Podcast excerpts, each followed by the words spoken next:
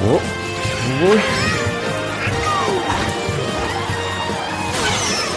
Ah, Mist. Einparkautomatik, Flatscreens oder sogar WLAN an Bord. Die Autos von heute werden immer moderner. Nur Bananen schmeißen, wie bei meinem Freund Mario, das können sie noch nicht. Auf der anderen Seite, wieso sollten sie auch? Und nochmal.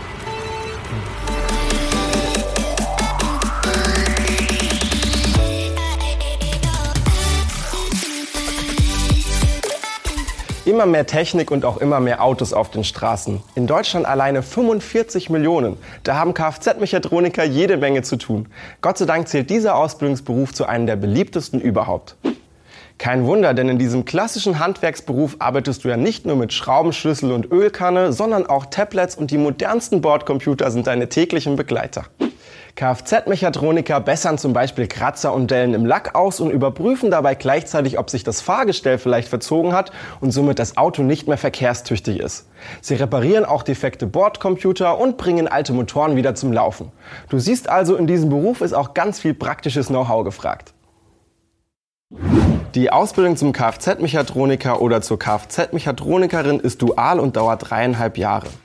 Sie findet abwechselnd im Ausbildungsbetrieb oder auch in der Berufsschule statt. Entweder mehrere Tage die Woche oder im Blockunterricht.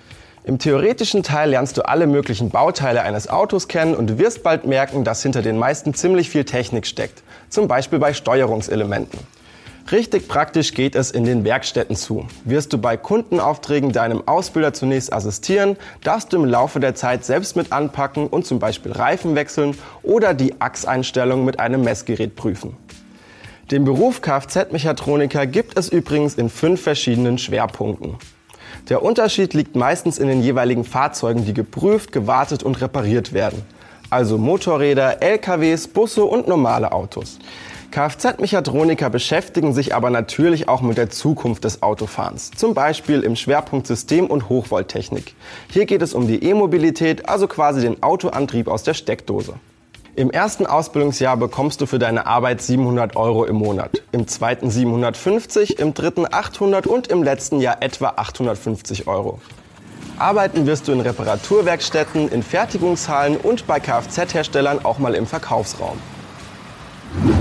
Wisst ihr eigentlich, was ich mich schon immer mal gefragt habe? Braucht man für die Ausbildung zum Kfz-Mechatroniker eigentlich einen Führerschein? Die Antwort ist nein. Auf dem Werkstattgelände darfst du nämlich ohne fahren und die Probefahrten macht zum Schluss der Meister. Und so ganz ölverschmiert würdest du eh das Auto der Kunden total dreckig machen. Und hast du als Autofan deine Wunschausbildung schon gefunden? Dann geh auf ausbildung.de und bewirb dich jetzt.